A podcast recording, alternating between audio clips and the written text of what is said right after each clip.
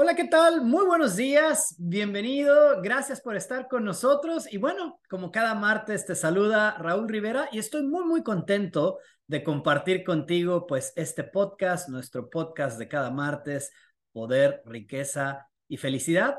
Bueno, en las últimas semanas hemos estado cubriendo el tema de los básicos de la alfabetización mental. Hoy, hoy va a ser pues el cuarto episodio, la cuarta entrega en esta serie. Hoy vamos a concluir los básicos de la alfabetización mental. Así es que gracias por seguirnos, gracias por estar pues escuchando nuestro podcast o viendo el podcast. Sé que algunos de ustedes nos siguen directamente en redes sociales, eh, directamente en nuestra página de Facebook o quizás nos está siguiendo en el canal de YouTube o muy probablemente también escuchas la versión en audio. Pero independientemente de cuál sea el método de tu elección, de verdad, gracias, gracias por escucharnos, gracias por conectarte con nosotros. Y pues bueno, ¿qué les parece si entramos en materia? El día de hoy en los básicos de la alfabetización mental en esta pues en este último episodio, hoy vamos a hablar de el poder de la acción en tiempo presente. Acción en tiempo presente como un básico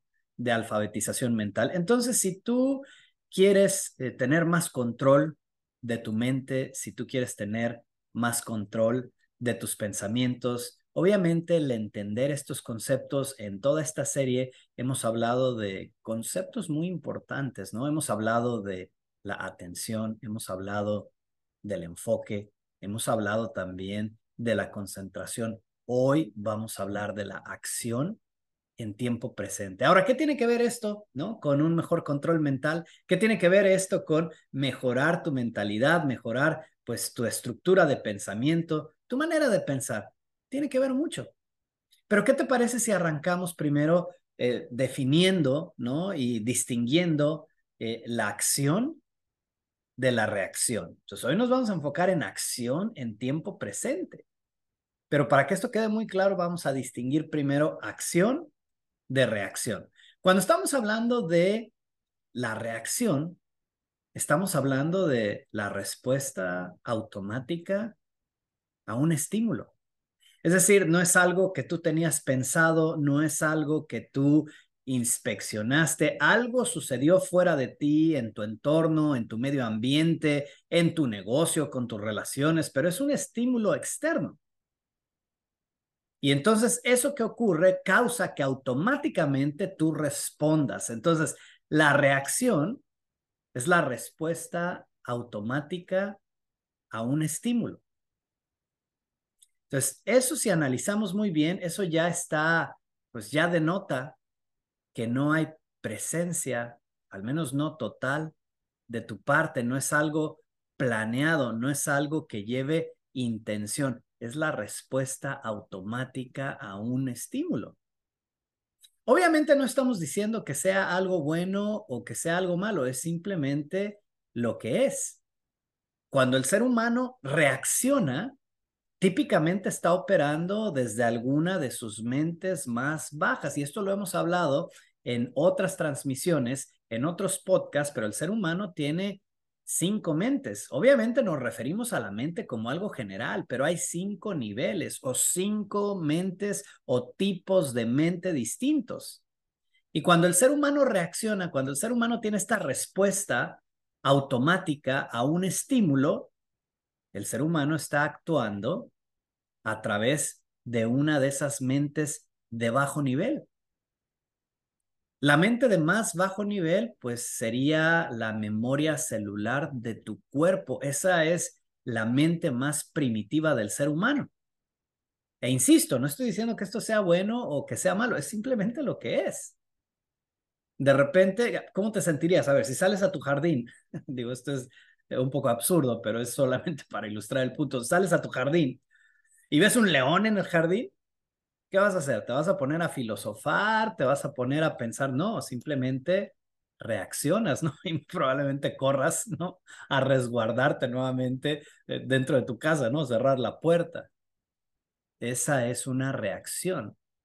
Es una respuesta automática a un estímulo. Cuando el ser humano reacciona, típicamente está operando de alguna de esas tres mentes, pues más bajas, ¿no? La primera es la memoria celular del cuerpo, que tiene almacenada toda la información, ¿no? Genética de ti, de tu familia, de tus ancestros, del ser humano, etcétera, todo está ahí, ¿no?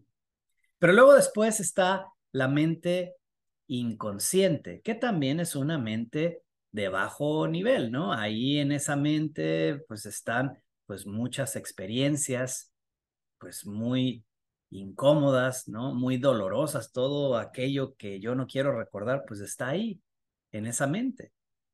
Y también es una mente que puede causar que yo simplemente reaccione, ¿no?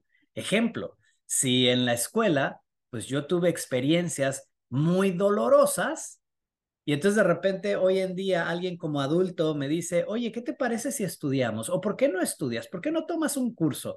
Pues es una buena idea, pero eso muy probablemente haga que yo reaccione, respuesta automática, no, pero eso no es para mí, no, es que lo mío no es el estudio, a mí no me gusta, a mí mejor dime qué hacer, respuesta automática a un estímulo. Pero tiene que ver por la influencia o la injerencia de la mente que yo esté utilizando y obviamente el contenido de lo que hay ahí. Si nos vamos un poco más arriba, está otra mente, que también es una mente de bajo nivel, es el subconsciente, ¿no? Mm. ¿Y qué hay en el subconsciente? Todo. Sea, de hecho, la mente subconsciente, su tarea primordial es grabar, ¿no? O sea, haz de cuenta como si anduvieras por la vida con una grabadora, ¿no? ¿Y por qué grabamos todo? Porque no todo el tiempo estamos tan presentes, no todo el tiempo estamos realmente conscientes de lo que está aconteciendo. Entonces lo grabamos, ¿no? Para su inspección posterior, ¿no? Así como cuando tú estás en la escuela tomando notas y tomas tus notas, pero realmente no estabas poniendo mucha atención, llegas a tu casa, sacas tus notas y las revisas, ¿no? Bueno, la mente subconsciente, esa es su labor. Grabar, grabar absolutamente todo. Sobre todo esas cosas que en las que no estás tan concentrado, en las que no estás pues tan enfocado y bueno, pues eso es para su revisión futura. Entonces, cuando estamos hablando de reacción, respuesta automática a un estímulo, cuando estamos hablando de la reacción, pues estamos operando desde alguna de esas mentes, pues de bajo nivel. Pero entonces lo importante es operar, ¿no? O entrenarte a operar en las dos mentes, pues más elevadas. Pero para operar en esas mentes más elevadas, entonces ya no reaccionas. Ahí es cuando tú ya actúas. Ahí es donde realmente tú estás ejecutando una acción. Entonces, la reacción, dijimos, es la respuesta automática a un estímulo. Pero, ¿qué es la acción? Es la actividad organizada que busca lograr un objetivo. Lo voy a repetir. ¿Qué es la acción? La actividad organizada que busca lograr un objetivo. Es muy diferente. O sea, eso ya no está fuera de ti. No es porque algo sucedió en el entorno o en el medio ambiente o porque el león entró a tu jardín. No. Cuando estamos hablando de acción, estamos hablando de actividad organizada que busca lograr un objetivo. Entonces, actividad organizada, esa parte de organizar, ya denota inteligencia, ya denota orden de prioridad. ¿Cuáles son los pasos? Pero los pasos, ¿para qué? Para lograr un objetivo. ¿Qué dijimos en el podcast de la semana pasada? Que hablamos mucho de tener intención. ¿Cómo saber si yo tengo intención? ¿Tienes metas? ¿Tienes objetivos claros? ¿Son medibles? ¿Tienes fechas establecidas? Eso es tener intención. Cuando tú tienes intención y tienes objetivos claros y tienes metas claras, inmediatamente es más fácil controlar tu mente. Pero entonces cuando tienes esos objetivos claros, eso te permite actuar en lugar de reaccionar. ¿Qué es acción? Actividad organizada que busca lograr un objetivo, o sea, que busca hacer que esa intención que tú tienes arribe, se manifieste. Por eso es importante tener intención, pero inmediatamente lo que sigue después de la intención es la acción. La intención y la acción es el inicio del cambio positivo.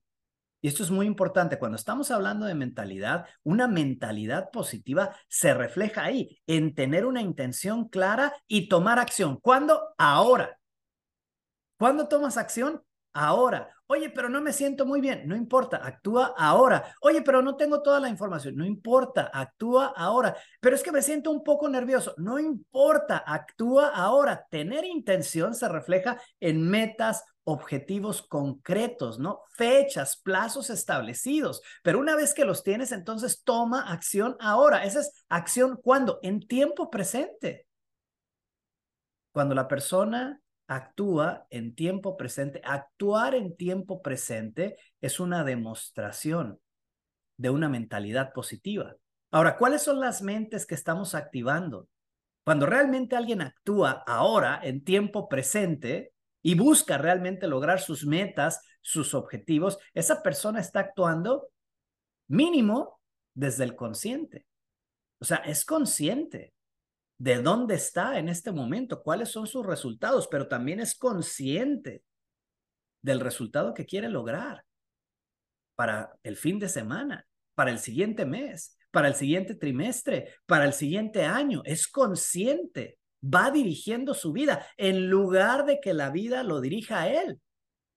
Pero lo más importante, y aquí es donde te voy a recomendar, si no has leído todavía el libro escrito por Alan Walter, Los secretos para aumentar tu poder, riqueza y felicidad, aquí es donde te voy a recomendar que adquieras ese libro y que puedas leer, puedas leer la descripción de la mágica zona dorada, que es parte de, pues, del prefacio, ¿no? Del libro, la descripción de la mágica zona dorada, porque la mente superior, de hecho, la mente más importante del ser humano no es ni siquiera el consciente, es el superconsciente.